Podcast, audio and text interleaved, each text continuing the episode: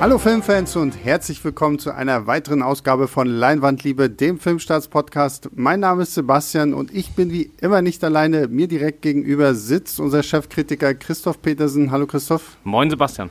Und äh, rechts neben mir sitzt auf in meinem Computer, ich weiß gar nicht, wie ich sagen soll, äh, Julius Wietzen. Hallo Julius. Hallo ihr beiden. Und ja, wir reden heute über den kommenden Netflix-Film Ma Rainey's Black Bottom. Und das ist ein Film über die Mutter des Blues und gleichzeitig leider, leider auch der letzte Film von Black Panther Star Chadwick Boseman. Julius, willst du den Leuten da draußen vielleicht kurz mal inhaltlich erklären, worum geht es in dem Film? Äh, ja, ähm, also der Film spielt in den 20er Jahren. Ähm, Ma Rainey ist eine ähm, Blues-Sängerin, die vor allem im, im Süden, also in den Südstaaten der USA, große Erfolge gefeiert hat und die nun nach Chicago im Norden äh, kommen soll und dort eine in einem Studio eine Aufnahme mit ein paar Songs machen soll. Und natürlich macht sie das nicht alleine, sondern hat auch eine Band dabei. Und in dieser Band, äh, zu dieser Band gehört dann auch der von äh, Chadwick Boseman gespielte Trompeter. Und ähm, wie sich das dann aber für eine echte Diva gehört, kommt Ma Rainey zuerst viel zu spät und der Manager kriegt irgendwie schon die Krise und der, der Tontechniker in dem Studio auch und die Band probt und wartet und diskutiert währenddessen über, über die Welt und über ihre Sicht auf die Dinge. Und ähm, das ist im Prinzip die Ausgangssituation für den Film. Genau, und so ein bisschen kann man das vielleicht noch örtlich sagen, weil das örtliche in diesem Film, glaube ich, eine unfassbar wichtige Rolle spielt. Denn die, der, äh, der, der Verleihchef oder der Plattenchef plus der Manager plus Ma Rainey mit ihrem Anhang, die sind halt oben im Tonstudio und die Band, die sich warm spielen muss, die ist halt in so einem schäbigen kleinen Raum im Keller. Man hat also die da oben und man hat die da unten. So ein mhm. bisschen wie bei Downton Abbey, ne? Also, dass man beide Welten so parallel sieht. Im Englischen, ich weiß den Namen jetzt nicht mehr, aber in der englischen Literatur gibt es einen extra Begriff für diese Geschichten, die gleichzeitig bei den Aushilfen unten im Keller spielen und bei den Adligen oben. Und so ein bisschen ist das hier übernommen und äh, genau, und man sieht dann halt 90 Minuten lang, was oben alles schief geht und wie sich die Bandmitglieder unten über ihre Sicht auf die Welt, auf das Schwarzsein, auf den Stand der Gesellschaft und natürlich die Musik austauschen. Hm. Das Ganze ist ja ähm, so ein bisschen federführend von Denzel Washington in den äh, produziert worden. Der hat ja zusammen mit seinem äh, Fences-Produzenten Todd Black jetzt irgendwie so ein so einen etwas größeren Deal über mehrere solcher Filme. Christoph, ich weiß, du hast das in deiner Kritik mal erwähnt. Willst du darauf vielleicht mal kurz eingehen? Ja, ganz kurz, genau. Also August Wilson ist, ist einer der berühmtesten Theaterautoren der, des äh, 20. Jahrhunderts. Und der hat äh, zehn Theaterstücke geschrieben über das, über die Afro- oder die schwarze Erfahrung im, im 20. Jahrhundert in Amerika. Und jedes dieser Theaterstücke ist ein Jahrzehnt gewidmet. Und äh, Denzel Washington hat ja vor einigen Jahren als Regisseur und Hauptdarsteller Fences verfilmt. Das ist nicht das erste, aber das bekannteste dieser ganzen Stücke. Äh, Viola Davis hat dafür den Oscar gewonnen. Denzel Washington war mehrfach nominiert. Das Ding war auch an den Kinokassen erstaunlich erfolgreich, dafür, dass es so eine Theaterverfilmung ist. Mhm. Und daraufhin kam dann erst HBO, das ist äh, ein Fernsehsender, ein Bezahlsender in Amerika, und die haben Denzel Washington damit beauftragt, quasi auch noch den ganzen Rest zu verfilmen.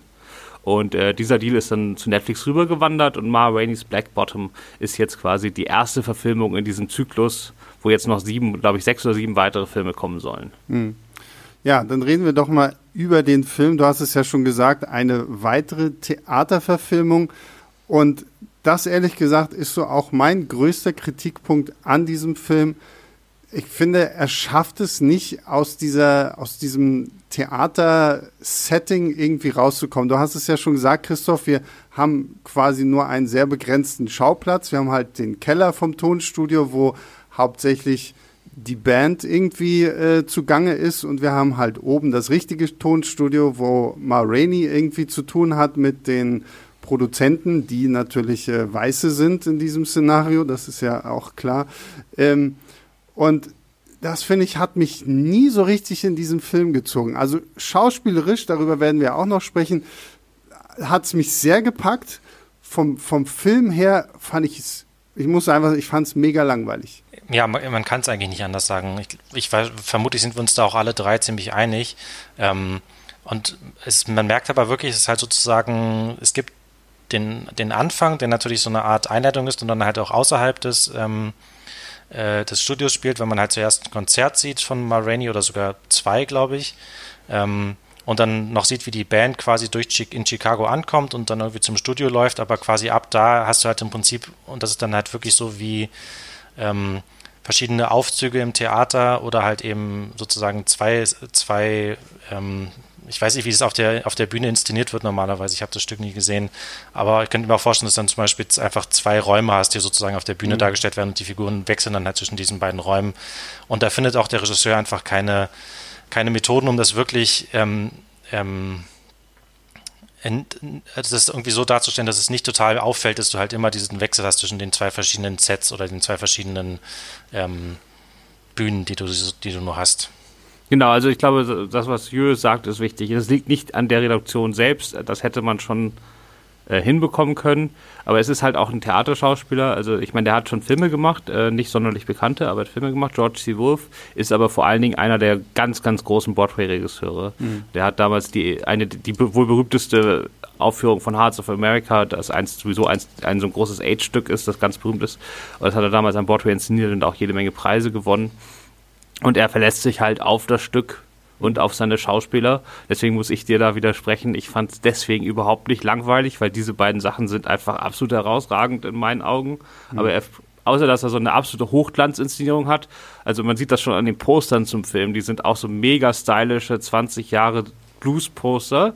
Und diesen Look hat er halt an seiner Kamera einmal eingestellt und der passt perfekt und der sieht super aus aber danach hat er dann auch nicht mehr viel gemacht. Also ich, ich glaube, also wie, was ich, was ich vorhin sagen wollte, ist sozusagen, wir sind uns wahrscheinlich beide oder alle drei einig, dass, ähm, dass man merkt, dass es ein Theaterstück ist, aber ähm, die Frage ist halt, wie sehr stört es einen? Und ich glaube, darum wird es halt in den meisten Fällen auch gehen. Ähm, ich muss tatsächlich auch so ein bisschen Sebastian anschließen.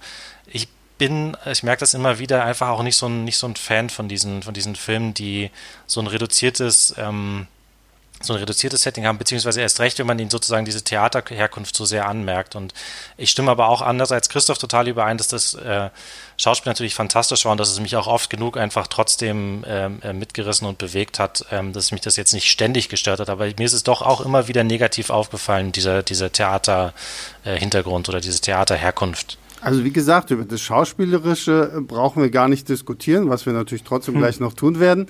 Ähm, da bin ich vollkommen bei euch. Aber für einen Film find, ist es mir halt zu viel halt Theater tatsächlich. Also du hast ja diese Monologe und es gibt ja dann verschiedene Charaktere, die ja wirklich sehr, sehr tragische Geschichten davon erzählen, wie sie als Schwarze von den, von den Weißen ausgebeutet wurden. Chadwick Bosemans äh, Levy, dieser Trompeter, erzählt ja wirklich eine der grausigsten Geschichten irgendwie überhaupt und äh, das sind so Momente, wo ich aber ehrlich gesagt auch nicht weiß, okay, hätte man das jetzt irgendwie bebildern sollen oder hätte man halt so Art Rückblenden irgendwie inszenieren sollen, um es halt vielleicht einfach filmischer darstellen zu lassen, dann würde es aber, glaube ich, auch wieder so ein bisschen zu sehr ins Voyeuristische gehen, dass du halt diese ganze krasse Gewalt zeigst und das, anstatt dass die Leute halt nur darüber reden.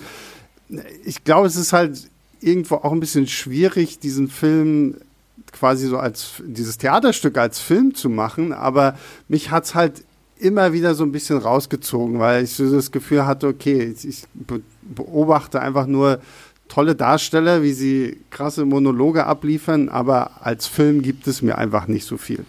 Das mit den Bebildern finde ich einen interessanten Stichpunkt. Also ähm, jetzt, wo du es sagst, das stimmt, das wäre natürlich sozusagen eigentlich die, die äh, filmische Lösung schlechthin, das halt irgendwie einfach zu zeigen, anstatt darüber reden zu lassen. Aber es würde es natürlich total ähm, die, die Performance der Schauspieler halt total kaputt machen. Und mhm. dann könntest du halt, hättest du halt eben nicht diesen wirklich fantastischen Monolog von Chadwick Boseman und würdest sozusagen aus dem großartigen Schauspielkino dann halt eben so ein mit so eingeschobenen Rückblenden und Flashbacks, das ist halt auch nicht immer das eleganteste Mittel. Also wie es besser geht, wüsste ich, wüsste ich ehrlich gesagt ja, auch nicht. nee, man hätte einfach in den, in den Räumen ein bisschen virtuoser mit der Kamera mhm. was machen können. Ja. Also das Bebildern hätte ich, das wäre grauenvoll gewesen. Ja, ja, also erstmal der, der Chadwick Boseman-Monolog, wo er zwei Minuten zwischendrin äh, seine grausame Geschichte erzählt, ist das beste Stück Schauspiel in diesem Jahr. Mhm. Und ähm, das zweite ist ja gerade, also mal zu dem ganzen Konzept des Ganzen, also man die Idee ist ja, dass man quasi diesen illusorischen Ort hat, also dieses Tonstudio in Chicago, wo jetzt auf einmal die schwarze Frau, Ma äh, Rainey, äh, sozusagen das Zepter total in der Hand hat. Die kann da jeden rumschubsen, wie sie will. Wenn sie sagt, ich brauche eine Co kalte Cola, bevor ich hier auch nur einen Ton singe, dann springen aber alle auf und versuchen irgendwo diese scheiß Cola herzukriegen. Und ähm, das wäre eine totale Umkehr der, der, der Lebensrealität zu der damaligen Zeit in Amerika. Und das blutet so langsam rein. Du hörst immer mehr in den Dialogen so ganz nebenbei, wie sozusagen die wahren Realitäten sind und wie die mhm. dann an diesem merkwürdigen Ort, wo sie halt auf den Kopf gestellt sind, verhandelt werden.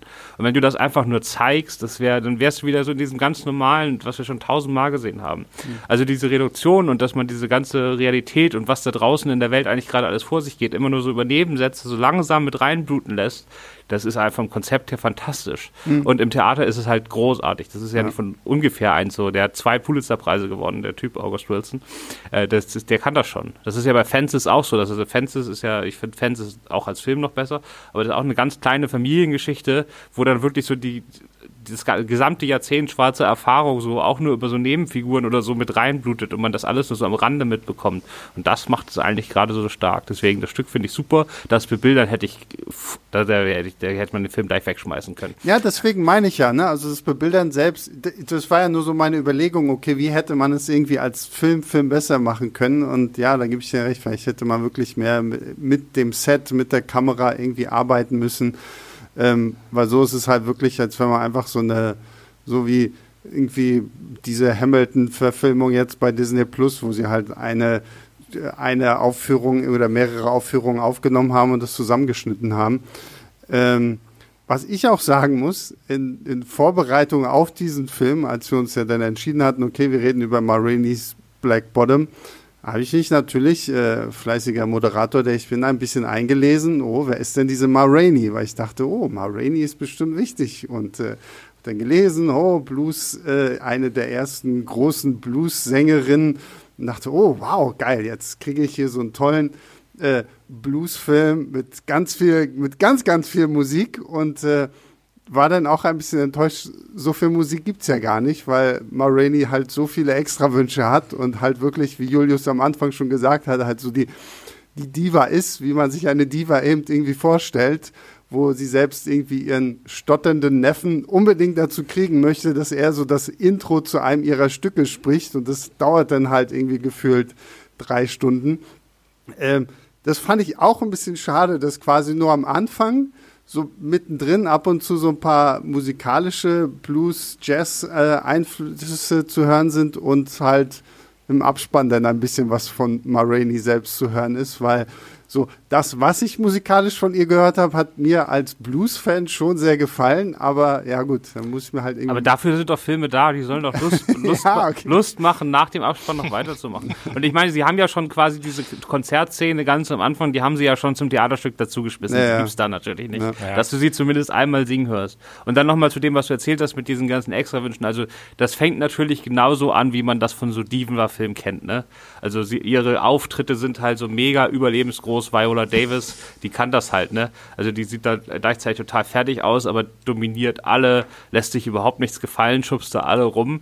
Und ähm, es ist halt so dieses typische, eine große Schauspielerin, die so sich richtig so in ihrer saftigen Rolle mhm. verbeißt. Und damit alleine kann man natürlich als Zuschauer schon genug Spaß haben.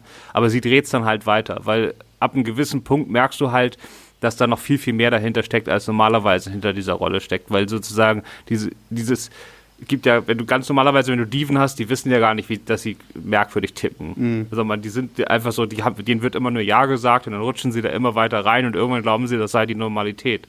Und du merkst halt irgendwann im Laufe des Films ganz langsam, dass Ma Rainey sehr wohl versteht, wie Amerika funktioniert mhm. und äh, sie weiß auch genau, wie sie wirkt und sie benutzt das quasi ihre, ihre Position da als Waffe, weil sie weiß, sobald ihre Stimme aufgenommen ist, ist sie, den And ist sie, ist sie nichts mehr wert. Hm. Also ihre Stimme ist das Einzige, was es ihr überhaupt ermöglicht, nicht da unten mit den anderen Schwarzen ja. äh, zu sein, sondern hier in diesem Moment mal ernst genommen zu werden. Und sobald ihre Stimme quasi auf der Platte ist und sie diesen Vertrag unterschrieben hat, braucht man sie nicht mehr. Dann wird sie wieder weggeschmissen. Ja, und äh, was mir jetzt gerade auch noch einfällt, weil du die, dieses Konzert am Anfang erwähnst, und das war nämlich so einer dieser Momente, wo ich den Film halt inszenatorisch sehr interessant fand, weil dieser Film fängt an wir sind in einem düsteren Wald. Es, der Mond scheint, du hörst halt irgendwie Eulen Uhun und keine Ahnung was. Und auf einmal siehst du zwei junge Männer durch den Wald rennen. Dann hörst du irgendwo noch äh, Hunde bellen und du denkst natürlich, oh Gott, krass, jetzt, jetzt geht's hier richtig ab. Und dann laufen sie auch noch irgendwie auf eine auf eine Lichtung, wo Fackeln brennen und du denkst, okay, wo, wo, was gucke ich jetzt für einen Film? Und auf einmal öffnet sich quasi das Bild für dich als Zuschauer und du siehst, okay, sie sind nur schnell gerannt, um zu äh, Ma Konzert zu kommen, womit dann halt einfach auch nochmal gezeigt wird, was für einen Stellenwert sie quasi für die schwarze Gemeinde einfach hatte als äh, große Musikerin, die sie waren. Ja, das ist auch ein interessanter Anfang, ne? Das ist halt, wo man wirklich sogar merkt, was, was der Regisseur eigentlich sogar auch, auch drauf hat, inszenatorisch, dass er einen da ja. so geschickt in die, in die Irre führt und du denkst, es beginnt jetzt hier irgendwie quasi mit so einer irgendwie mit so einer Szene, wo, wo zwei Sklaven fliehen oder, oder so eine Rückblende vielleicht, wo man, keine Ahnung, mal Rainey als, als Kind oder sowas sieht oder so. Aber nein, ähm, äh, geschickt an der Nase herumgeführt. Das ist, fand ich auch sehr gut, den, den mhm. Anfang. Ähm, ja, dann lasst uns doch, wir haben jetzt schon ein bisschen über die Charaktere auch gesprochen, lasst uns mal zu den Schauspielern kommen. Ma Rainey, gespielt von Viola Davis.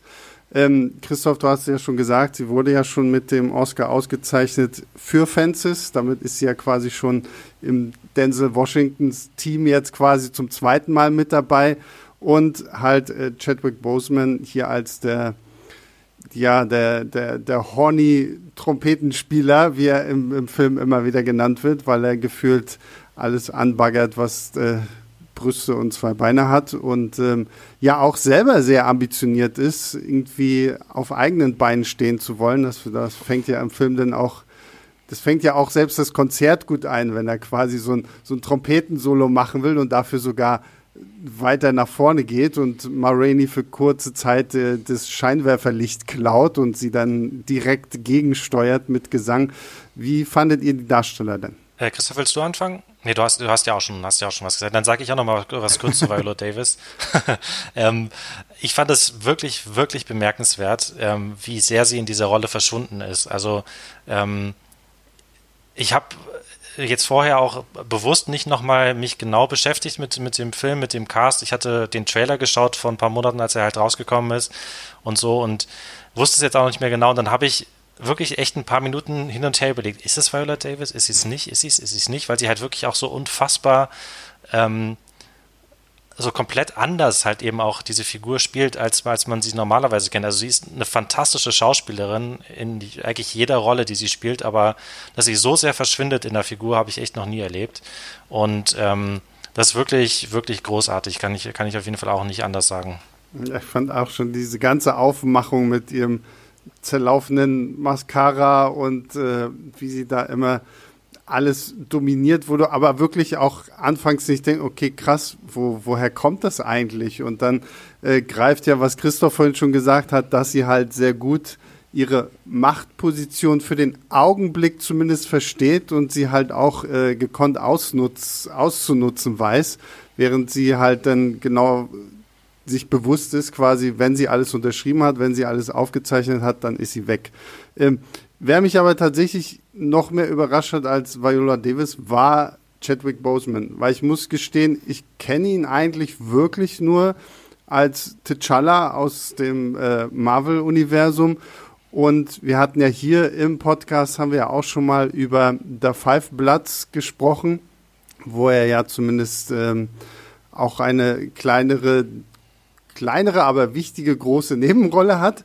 Ähm, und das war jetzt eigentlich so mein erster richtiger Zusammenstoß mit dem Schauspieler Chadwick Boseman. Und wir haben ja schon viel über seinen großen Monolog gesprochen, der, der wirklich wahnsinnig gut war. Also das war halt wieder so dieser Punkt, wo ich dann sage, okay, filmisch hat mir der Film nicht so gefallen, aber von den Darstellern her, ob Viola Davis oder eben ähm, Chadwick Boseman, das war einfach Gänsehaut pur. Also was der Mann da wirklich in diesen zwei, drei Minuten, die er da reden darf, äh, zustande bringt, war einfach nur großartig. Ja, also das, es gibt auch bei ihm, bei seinem Levy, diese doppelte Ebene. Er fängt halt an als der Draufgänger, der, der aufstrebende Jungspund, der da jetzt selber an die Spitze will. Er kommt am Anfang an mit so ganz, ganz shiny gelben neuen Schuhen, mhm. die er sich gekauft hat, die er den ganzen Film überputzt die so Zeichen seines Aufbruchs sind. Und er hat wohl irgendwie so einen Deal mit dem, mit dem Plattenboss, der da irgendwelche Songs von ihm kaufen will und vielleicht kriegt er bald seine eigene Band.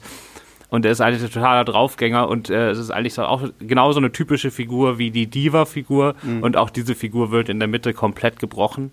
Ich muss sagen, die erste Hälfte, wenn er nur den Draufgänger spielt, finde ich super. Mhm. Aber es gab natürlich vorher schon, bevor ich den Film gesehen habe, diese ganze Oscar-Gerede und dass Chadwick Boseman jetzt nach seinem Tod noch den Oscar gewinnen wird. Und da habe ich gedacht, ja, das ist natürlich super, aber das sozusagen den Oscar kriegt er jetzt halt, weil er gestorben ist. Mhm. Und äh, nach der Szene ist klar, nein, der ja. hätte den auch so gewonnen.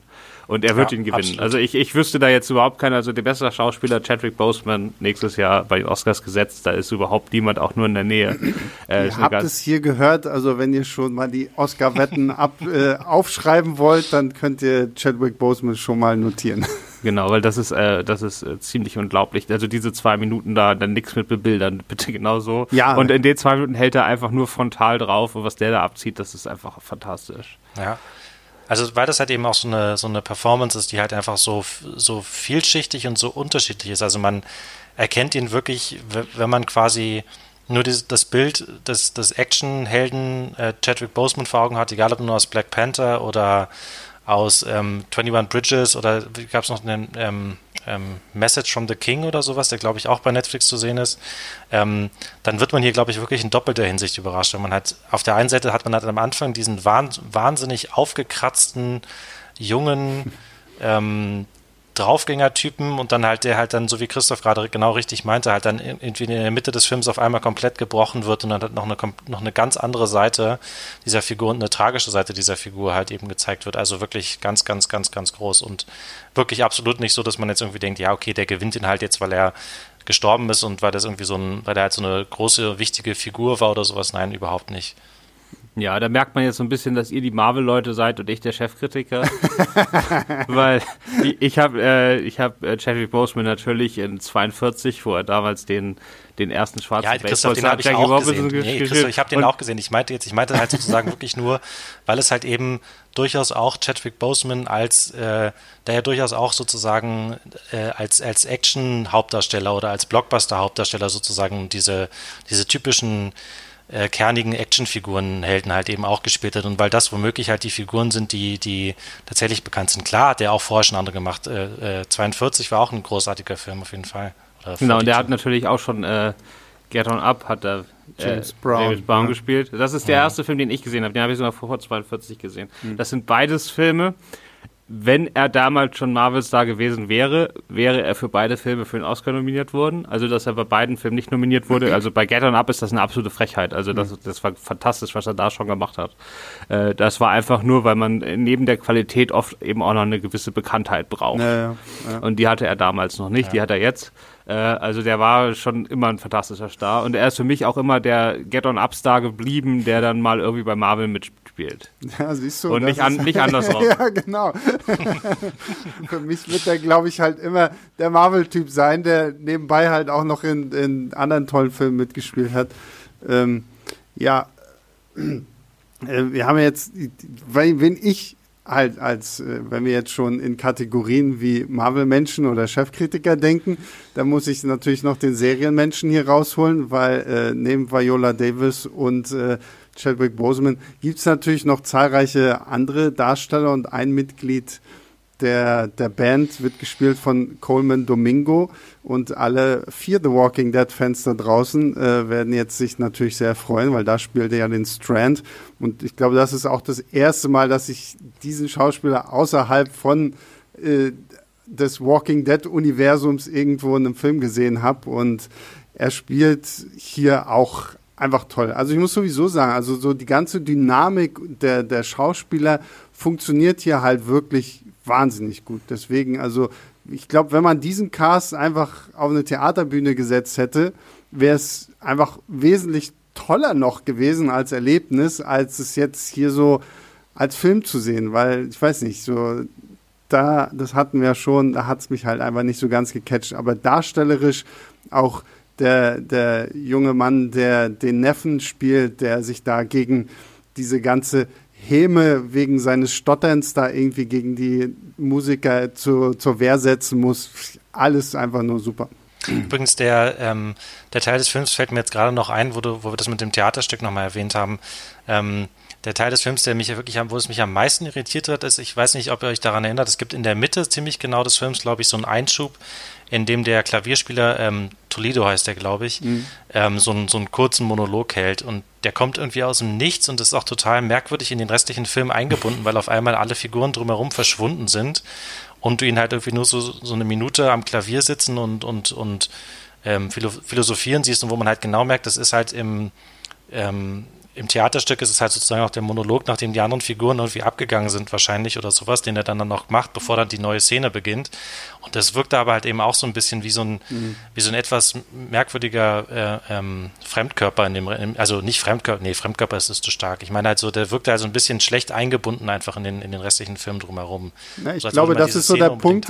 Ja, das, ich glaube, das ist so der Punkt, wo im Theaterstück wahrscheinlich die Intermission kommt, wo man dann halt für zehn Minuten Pause hat, um sich die Beine zu vertreten und dann geht es halt weiter. Aber wie du richtig sagst, so auf einmal sind halt alle anderen verschwunden und du hast halt nur noch den Klavierspieler im Vordergrund. Und er macht nicht genug draus. Also ich ja. finde auch das okay. Man muss nicht jetzt sagen, man will jetzt das, äh, das Theaterstück im Film unbedingt auf Authentizität umbauen mhm. ne? und sagen, jetzt bauen wir das in eine reale Welt und lassen das alles auf. Man kann schon mit den Stilmitteln des Theaters arbeiten, aber es passiert mehr so, so zufällig. Also er macht, dann muss man es wirklich stärker betonen und damit was anfangen. Hm. Wenn er jetzt wirklich, dass er sich dann das Licht abdreht und dann ihn wirklich wie auf so einer Theaterbühne erscheinen lässt ja. und dann hält er den Dialog, dass man damit irgendwas anfangen kann. Aber es, also er macht, versucht einfach zu wenig. Ja, ja, das, das stimmt. Ähm, ja, dann würde ich mal sagen, kommen wir vielleicht, bevor wir noch zu einem kurzen Ausblick hier zu, zu Black Panther 2 kommen, ähm, kommen wir zum Fazit für diesen Film. Und äh, Christoph, du darfst mal den Anfang machen. Du gibst deine Filmstartskritik ist ja schon online, dreieinhalb Sterne. Fass vielleicht einfach nochmal kurz zusammen, wie es dazu kommt.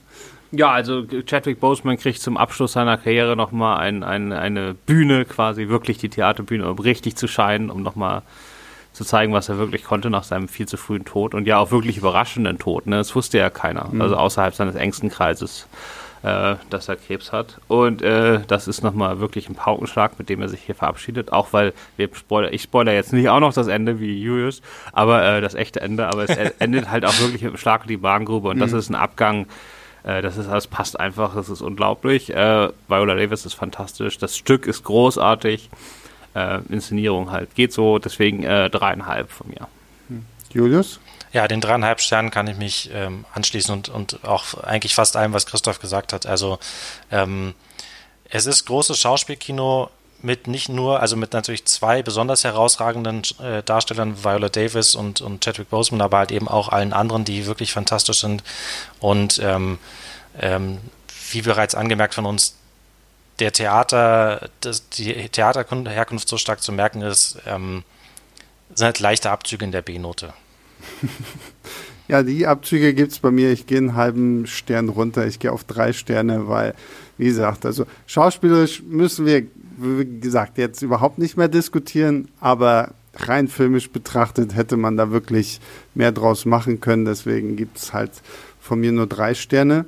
Ähm, und ja, es gibt für mich jetzt keine ähm, elegante Überleitung auf das nächste Thema, ähm, weil was ja alle irgendwie auch so ein bisschen beschäftigt, was immer so ein bisschen grauselig ist, so wenn man hört, weil Christoph hat ja schon richtig gesagt, Chadwick Boseman ist sehr überraschend im August diesen Jahres 2020 gestorben, hatte Krebs, hat es halt lange, lange, also hat es halt geheim gehalten, ne? also nur irgendwie Familienmitglieder und engste Vertraute wussten darüber, deswegen kam es für alle Außenstehenden halt sehr, sehr überraschend.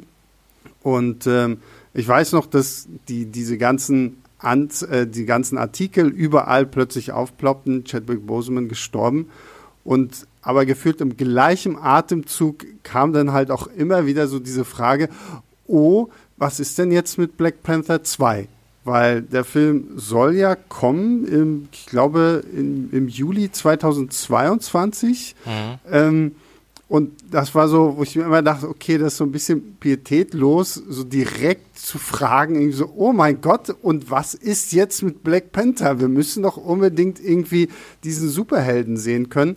Ähm, jetzt ein bisschen Zeit vergangen, deswegen ist es vielleicht nicht mehr ganz so pietätlos. Wenn wir jetzt einfach mal so ein bisschen in die Zukunft schauen, Julius, du als, ich weiß, du bist mehr der DC-Experte eigentlich, ähm, aber ähm, weil ich glaube, jetzt schaltet sich unser Chefkritiker hier komplett raus bei den Comic-Sachen. Ja, ich kann nur sagen, also du hast recht mit dieser Pietätlos. Ich finde immer, wenn man sagt, man wartet jetzt drei Tage und dann macht man so auf die Sekunde genau, das finde ich, das ist, es gibt da keine gute Lösung. Ja, ja, und ich muss halt einfach sagen, in diesem Fall, ähm, ich glaube, dass wir hatten damals viele Diskussionen, als Black Panther im Kino gestartet ist in Deutschland. Ähm, und was wir in Deutschland nicht so richtig mitbekommen haben, ist halt, wie groß das ist. Mhm. Und nicht nur im Sinne von, wie viel Geld das gemacht hat, man muss sich das nochmal so vor Augen führen. Black Panther hat in den USA mehr Geld eingespielt als Avengers 3 im selben Jahr. Ja. Das ist unfassbar, ne? Also ja. Black Panther alleine war größer als alle anderen zusammen. So, und äh, das ist aber nicht nur die Geldsache, sondern was das sozusagen für einen großen Teil der amerikanischen Bevölkerung und ganz Afrika und was weiß ich alles, das, was das ausgelöst hat, was das, also wenn man da mal in den sozialen Medien verfolgt, wenn da was weiß ich 10- bis 12-Jährige jetzt über Black Panther reden, mit was für einer Begeisterung und was, mhm. also sozusagen, wie viel diese Figur tatsächlich für Menschen bedeutet, ja. das ist halt viel, viel mehr als dieses andere, oh, was passiert jetzt mit Superman im nächsten Film. Mhm. Das hat eine ganz, ganz, ganz, ganz andere Dimension. Und dass man ja. sich dann fragt, was jetzt da passiert und ist das jetzt sozusagen, war das jetzt nur ein Eimer Strohfeuer und jetzt müssen wir wieder 20, 30 Jahre warten, bis irgendwas in die Richtung passiert und so, dass das vielen Leuten sehr wichtig ist, auch abseits der bloßen Dollar, die Disney jetzt verdient oder nicht. Äh, das verstehe ich in diesem Fall. Ja, ich glaube, es ist wirklich so ein Fall, wo halt einfach die kulturelle und ähm, was weiß ich, äh, filmische Bedeutung einfach so groß ist, ähm, auch wenn man vielleicht denkt, ja, es ist doch nur ein Superheldenfilm oder so, aber es ist halt eben, eben doch nicht nur das. Und gerade das ist halt das Entscheidende und das ist wahrscheinlich auch der Grund und nicht nur irgendwie das Schielen auf, äh, auf ein großes Publikum oder auf, auf große Klickzahlen oder sowas, was halt eben, weswegen halt das tatsächlich dann auch so eine, so eine große Frage war, die dann halt eben auch schnell und vielleicht auch zu schnell nach dem Tod irgendwie schon gestellt und beantwortet wurde. Mhm.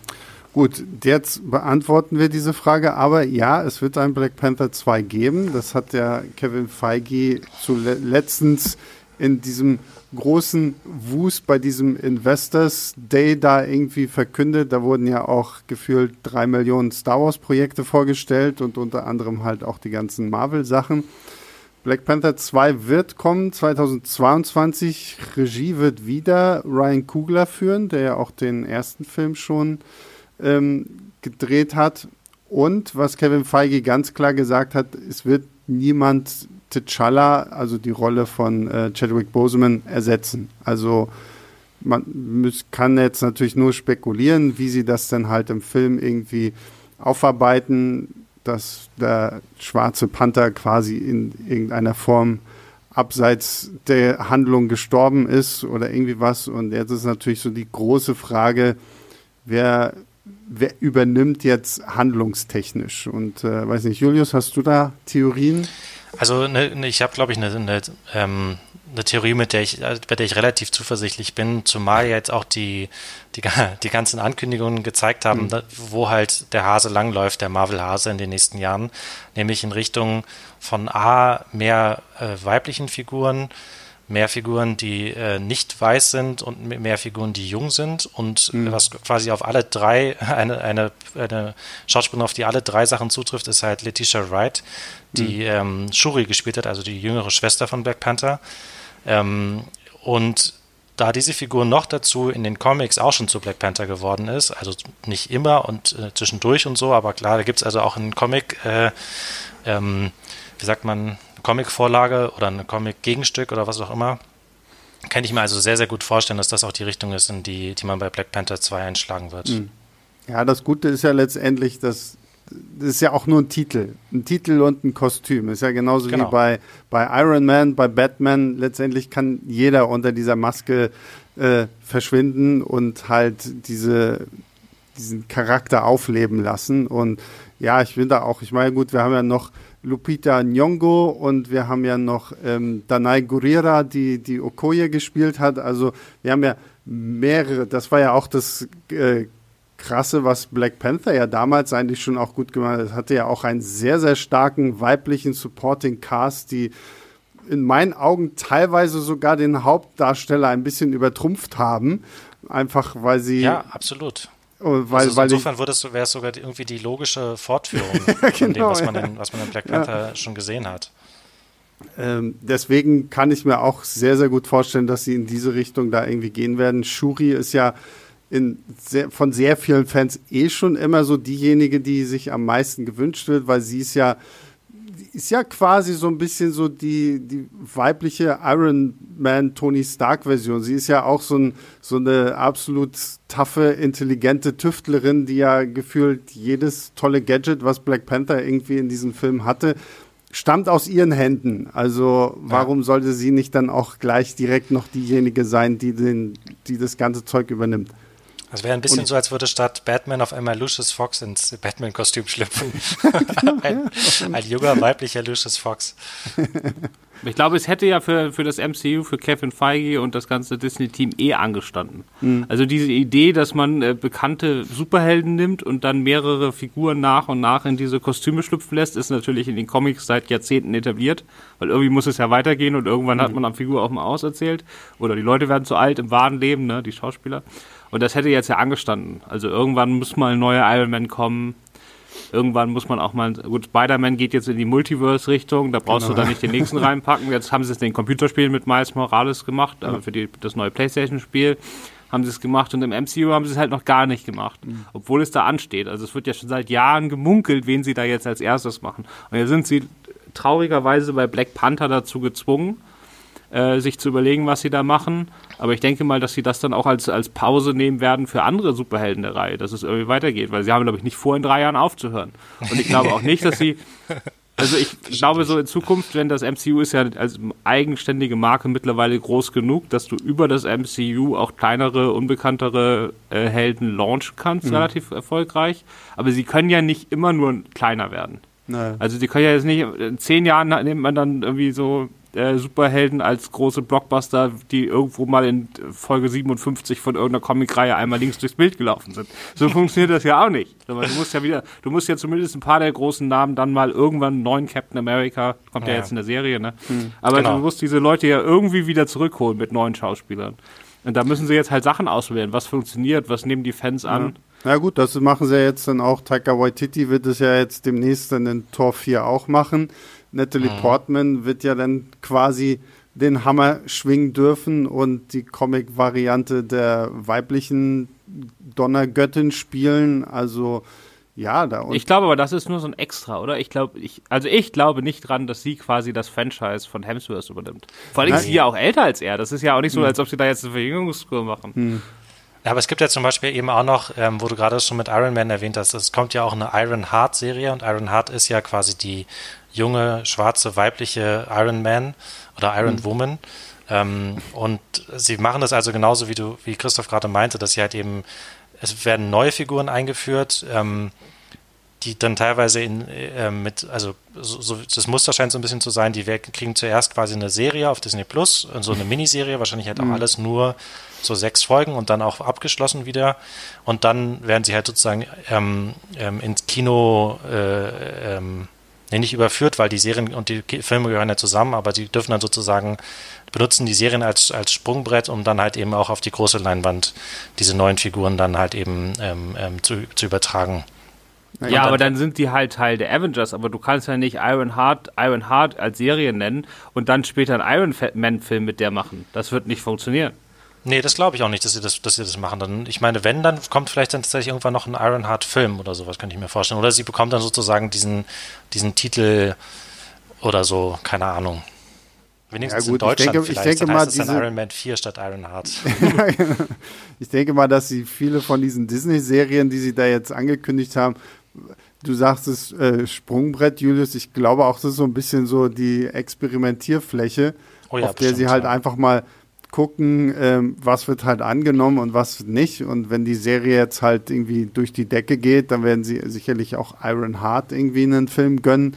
Ich meine, es gibt ja dann auch noch ähm, äh, Miss Marvel, die ja auch noch kommt. Das ist ja eine mhm. 16, ein 16-jähriges Pakistani-Mädchen, die quasi ja, also in den Comics ist Miss Marvel ja so ein bisschen die Vorstufe zu Captain Marvel, die wir ja im MCU mit Brie Larson schon besetzt haben. Und ähm, Ja, also da gibt es sicherlich irgendwie die viele Möglichkeiten, wie man das umändern kann und Black Panther passt, Black Panther 2 passt ja dann auch gut damit rein, wenn sie halt wirklich Shuri oder eine der anderen Damen da irgendwie in den Vordergrund stellen. Und ich bin mir halt eben auch gar nicht so sicher, wie wichtig tatsächlich der, der große Name ist, weil ich nicht ganz genau äh, weiß, wie wichtig das halt vielen Kinozuschauern geht. Also ich kann mir nicht vorstellen, dass jeder von diesen vielen, vielen, vielen begeisterten Menschen, die halt Black Panther im Kino geschaut haben, schon vorher begeisterte Com Comicleser, also Black Panther Comicleser waren. Mhm. Sondern es geht halt einfach nur darum, ähm, einfach eine, eine, eine, Figur, in der man sich wiedergespiegelt sieht oder in der man, zu der man irgendwie eine Verbindung aufbauen kann. Und ähm, das, darauf setzt jetzt halt eben äh, Marvel auch ganz, ganz stark in, der, in, den nächsten, in den nächsten Jahren. Und dann kann ich mir halt eben auch vorstellen, dass auch so eine Figur, die vielleicht bisschen unbekannter ist oder auch in den Comics nicht so groß ist wie Black Panther oder Captain America oder Iron Man halt eben genauso auch für einen Kinohit äh, äh, naja, gut, ist. Oder, oder halt, was jetzt äh, kommt, Shang-Chi. Also ich meine, mhm. Iron, Iron Man, Captain America kennt jeder. Also das so, aber gut, bei Black Panther ist eigentlich auch ein relativ großer Name gewesen, aber wie gesagt, jetzt so kleinere Sachen, Captain Marvel ähm, war jetzt, glaube ich, von den Comics her nicht so krass. Und wie gesagt, jetzt kommt ja dann noch Shang-Chi, das wird ja dann der erste asiatische Superheld äh, bei Marvel dann sein. Das wird ja dann auch mehr so in die Richtung Martial Arts Film irgendwie gehen. Ähm, dass sie solche Sachen, Christoph hat es ja vorhin schon gesagt, MCU ist mittlerweile halt so eine eigene Marke, die können halt alles erstmal irgendwie rauswerfen. Ja, aber es ist trotzdem nur die Hälfte. Also mhm. klar, du hast diese, diese Popkultur-Explosion wie Black mhm. Panther, du hattest Wonder Woman und Captain Marvel, einfach, die waren einfach erfolgreich, weil es einen riesigen Hunger auf, beim Publikum auf weibliche Superhelden ja, ja. gab. So, und das waren halt so diese, die, die diese Lücken geschlossen haben. Aber wenn du jetzt einfach mal nur sagst, wir vergleichen mal weiße Männer Doctor Strange gegen Iron Man, den einen kennt jeder, den anderen hat bis dahin niemand gehört außer Comic-Fans. Der spielt halt mal nur ein Drittel ein. Mhm. Also das ist, ist, also der Name macht da schon einen großen Unterschied. Ja. Aber hat denn der erste Doctor Strange wirklich weniger eingespielt als der erste Iron Man? Das wüsste ich jetzt eben halt auch gar nicht. Und also ich erinnere mich auch noch gut an die Zeit, wie sozusagen ähm, an die Anfangs. Ja. ja, okay, also das äh, hätte ich, könnte ich jetzt eben auch nicht sagen. Aber ähm, die Anfangszeit des MCU war halt schon noch so ein bisschen so, wo halt alle noch gewitzelt haben. Erinnere ich mich noch schon, erinnere ich mich schon noch dran, so, haha, jetzt müssen die hier quasi ihr, ihr, ihr Marvel-Universum launchen, ohne dass sie Wolverine haben und ohne dass sie Spider-Man haben und ohne dass sie die ganzen mhm. Bekannten Helden, in Anführungszeichen, Marvel-Helden haben, sondern halt nur solche B-Liga-Spieler wie, wie Iron Man und Thor und sowas und dann sehen, kann man halt sehen, was sie daraus gemacht haben. Ne? Also ähm, vielleicht ist dann einfach doch die Marvel, äh, die Marke Marvel groß genug, dass es halt eigentlich egal ist, wie, wie populär die, oder zumindest nicht so entscheidend ist, wie populär die Figur ist. Ich glaube, sie brauchen eine Mischung. Sie brauchen die schon. Ja. Weil ich meine, selbst die Ant-Man-Filme kamen ja alle gut an. Und trotzdem ist das einfach mal zehn Nummern kleiner. Mhm. Also die Ant-Man-Filme sind halt ein gut laufender Blockbuster, aber es sind nicht diese Jahresendcharts vorne die ersten drei Plätze-Filme, wie ein Iron Man, wie ein mhm. Avengers, wie ein selbst Captain America, gut, Captain America hat den Trick gemacht, dass er am Schluss quasi Avengers war. Ja, äh, ja so. also ich, ich, ich, ich sehe es halt letztendlich auch im Kleinen, also zu, auf unserem YouTube-Kanal zum Beispiel. Marvel, als wir noch wirklich in der Zeit vor Avengers Infinity War und Endgame waren, hätte ich jede Woche zwei Videos zu irgendwas von Marvel machen können und die Leute hätten es aus, mir aus der Hand gerissen. Und mittlerweile ist halt auch einfach so ein bisschen so eine, so eine Fatigue eingetreten, dass so die ganzen großen bekannten Namen erstmal jetzt irgendwie alle weg sind. Und alles, was jetzt angekündigt wurde, sind halt so eher unbekanntere oder zweitrangigere ähm, Helden, wie Christoph halt richtig gesagt hat, glaube ich halt auch, dass sie dringend halt wieder so auch die große Nummer brauchen, halt einen wirklich großen Namen, wo alle irgendwie vor Freude aufschreien. Und ähm, Deswegen sehe ich das im Moment auch eher jetzt so, Sony macht das da mit Spider-Man irgendwie gefühlt gerade richtig, dass sie sagen, oh, und wir hauen noch Tobey Maguire mit in den nächsten Film und wir hauen noch irgendwie Andrew Garfield mit rein und da rennen die Leute natürlich jetzt schon freudeschreiend durch ihre Wohnung und sagen, oh mein Gott, ja, das Multiversum und alle drei Peter Parkers sind da. Also da gebe ich Christoph schon recht, also sie brauchen letztendlich trotz allem auch egal wie sehr sie versuchen, halt jetzt auch mehr und mehr auf Diversität zu achten, was ja auch gut ist, brauchen sie trotzdem die großen Namen. Ansonsten Ein paar haben sie noch. Also ich ja. würde jetzt mittlerweile nach dem Erfolg des ersten Teils Captain Marvel durchaus mit zu den großen Namen mhm. zählen. Sonst muss man mal gucken, was da noch kommt. Ich glaube, dass denen die Pause jetzt gerade gar nicht gut tut. Ja. Also die haben halt den sozusagen den den dieses es gab ja dieses große Endgefühl von Endgame und dann erstmal ist die ist natürlich nach dem Abspann ist erstmal diese diese ganze Anspannung, die über 23 Filme aufgebaut wurde, erstmal so abgeflacht.